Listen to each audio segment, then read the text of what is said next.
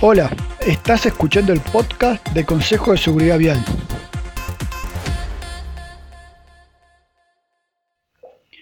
Aquí hablaremos sobre elementos de manejo que podemos aplicar en nuestra conducción para hacer de la vía un lugar más seguro. Subir volumen y abrochate el cinturón, que ahora vamos a comenzar. Hola a tal audiencia, en la columna de hoy vamos a hablar de viajar con mascotas. Parece algo muy sencillo, pero el Observatorio Vial, en una encuesta que realizó, detectó que 3 de cada 10 personas no saben cómo se transporta a las mascotas. Parece muy trivial, pero es posible que nosotros estemos transportando a la mascota de la manera incorrecta y como todo lo que pasa dentro del auto es responsabilidad del conductor, si estamos conduciendo y tenemos una mascota, o puede darse el caso que el día de mañana llevemos la mascota de algún compañero, algún amigo, bueno, debemos saber cómo se debe transportar. No solo por cumplir la ley, sino que aparte para viajar seguros. Lo más importante que hay que saber es que la mascota no puede ir suelta por dos motivos. El primero es que si está suelto pasa lo mismo que puede ocurrir con una persona que no tiene cinturón de seguridad. En caso de choque sale despedido y eh, no solo puede ocurrir la muerte de la mascota, sino que aparte puede ocasionar la muerte del conductor o del acompañante o de alguna otra persona que esté dentro del habitáculo, porque el cuerpo sale despedido y con su fuerza puede realizar un golpe fatal en las personas, ¿no? Y el otro es que si la mascota se encuentra libre y generalmente son imprevisibles, eh, pueden generar eh, algún acto que ocasione algún siniestro, como por ejemplo saltar arriba del volante, donde no solo puede mover el volante, sino que aparte puede taparnos la visual. Entonces, o sacar el cambio, o bueno, puede realizar un montón de cosas la mascota.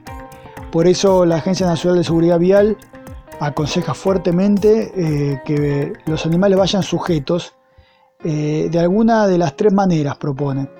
La primera, que es la que yo más aconsejo, es tener un arnés de seguridad. Un arnés de seguridad es como un arnés o un bretel que llevan el animal, especial para el animal que, uno tiene, y que va, en vez de tener un gancho para engancharle la correa, lo que tiene es un clip para enchufarlo en el, en el asiento de seguridad, en el cinturón de seguridad. Entonces uno le mete el arnés de seguridad y tiene la villa hembra donde con el cinturón inercial se enchufa al, arnés y queda anclado a ese, a ese, a ese, a ese cinturón de seguridad. En caso de accidente, el, cinturón que está agarrado con la hebilla y a su vez con el arnés retiene al animal. Eso le da cierta movilidad, sobre todo si hay que llevarlo en el asiento de atrás, entonces le da cierta movilidad durante el asiento y en caso de impacto queda eh, retenido. Las otras dos formas que se aconsejan pueden ser para animales grandes eh, y para animales pequeños. Si el animal es grande, bueno, se aconseja llevar una jaula grande o en una rejilla de seguridad que esté anclada o sujeta al, ya puede ser el baúl, si es un baúl grande y está ventilado, en realidad está pensado para furgones, ¿no? donde toda la caja es grande y ventilada y se puede llevar animales.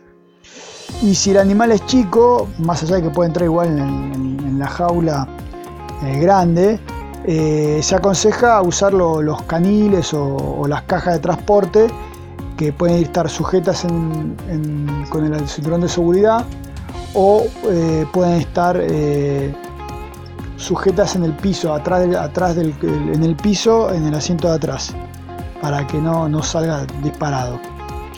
Eh, esos son los tres consejos, las tres formas que solicitan llevar. Mi consejo es, si el animal es tuyo, comprarle un arnés en la veterinaria que tenga el cinturón de seguridad, la hebilla hembra, y eh, llevarlo así. Es la mejor, para mí la mejor manera, tanto para el animal como para nosotros. Luego lo que hay que tener en cuenta, eh, que lo he dicho antes y lo vuelvo a repetir, siempre el animal tiene que ir atrás para no molestar al conductor. No puede ir en el asiento del acompañante. Por más que tengamos el arnés que se enchufa en el, cinturón de seguridad, siempre debe ir atrás, nunca en el asiento del acompañante. Eh, ¿Qué dice la legislación respecto de transportar animales? Bueno, eh, la ley 24.449, que es la ley nacional de tránsito, eh, la cual, bueno, la provincia de Tucumán está adherida, no, no dice nada al respecto, salvo que no se puede llevar carga que sobresalga los límites permitidos del vehículo.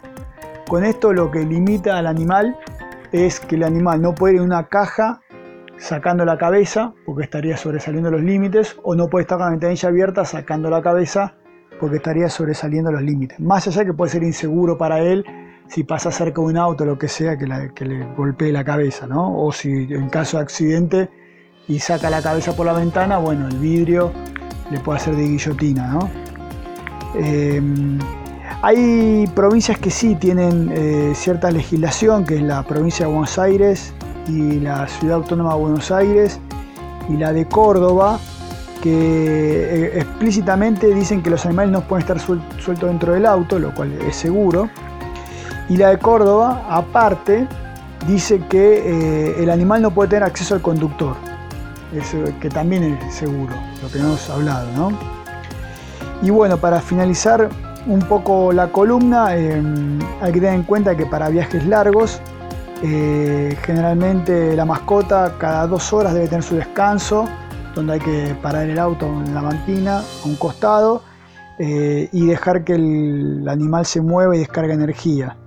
Siempre esto, hacerlo con correa para que no se meta en la ruta. Capaz el animal eh, con muchas ganas de, salir y descansar y, empezar a gastar energía, eh, sin querer se cruza dentro de, la, ruta y puede causar eh, algún otro siniestro. Con lo cual, antes de sacarlo del auto, hay que ponerle la correa y sacarlo siempre con correa, cada dos horas.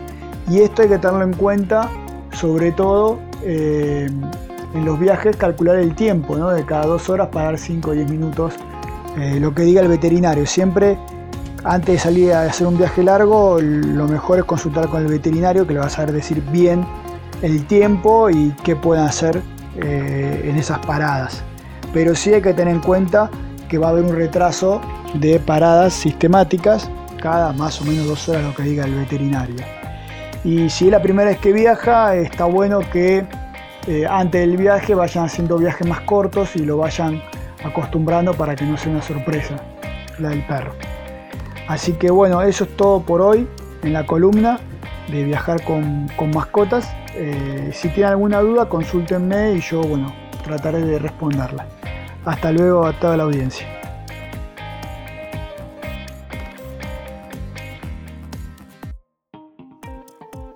¿Ya escuchaste el episodio de hoy? Ahora te invito a aplicarlo durante la conducción de esta semana.